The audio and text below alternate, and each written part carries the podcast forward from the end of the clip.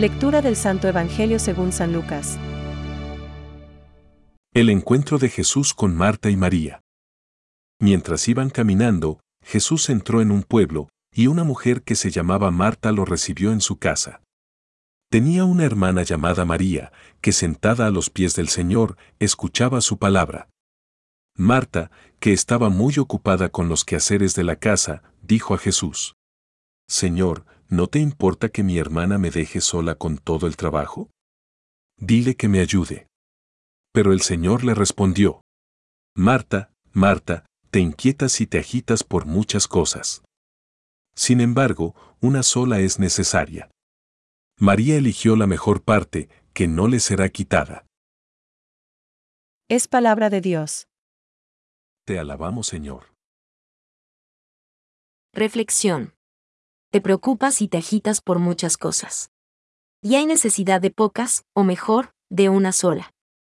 Hoy, también nosotros, atareados como vamos a veces por muchas cosas, hemos de escuchar como el Señor nos recuerda que hay necesidad de pocas, o mejor, de una sola. El amor, la santidad. Es el punto de mira, el horizonte que no hemos de perder nunca de vista en medio de nuestras ocupaciones cotidianas porque ocupados lo estaremos si obedecemos a la indicación del Creador. Sed fecundos y multiplicaos y henchid la tierra y sometedla. La tierra, el mundo. He aquí nuestro lugar de encuentro con el Señor. No te pido que los retires del mundo, sino que los guardes del maligno. Sí, el mundo es altar para nosotros y para nuestra entrega a Dios y a los otros. Somos del mundo, pero no hemos de ser mundanos. Bien al contrario, estamos llamados a ser, en bella expresión de San Juan Pablo II, sacerdotes de la creación, sacerdotes de nuestro mundo, de un mundo que amamos apasionadamente. He aquí la cuestión. El mundo y la santidad. El tráfico diario y la única cosa necesaria. No son dos realidades opuestas. Hemos de procurar la confluencia de ambas.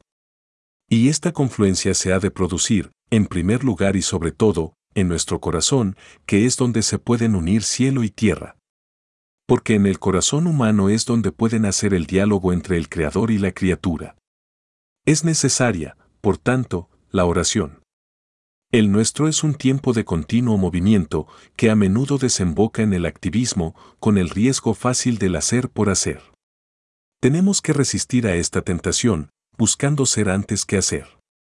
Recordemos a este respecto el reproche de Jesús a Marta. Tú te afanas y te preocupas por muchas cosas y sin embargo solo una es necesaria. San Juan Pablo II. No hay oposición entre el ser y el hacer, pero sí que hay un orden de prioridad, de precedencia. María ha elegido la parte buena, que no le será quitada.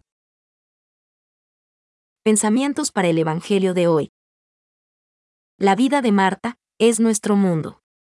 La vida de María es el mundo que esperamos. Vivámosla de aquí con rectitud para obtener plenamente la otra. San Agustín. La palabra de Cristo es clarísima. No desprecia la vida activa, y mucho menos la generosa hospitalidad. Pero recuerda el hecho de que la única cosa verdaderamente necesaria es otra. Escuchar la palabra del Señor. Benedicto XVI.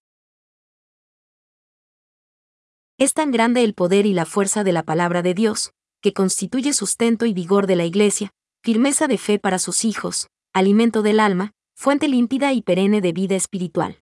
Catecismo de la Iglesia Católica, número 131.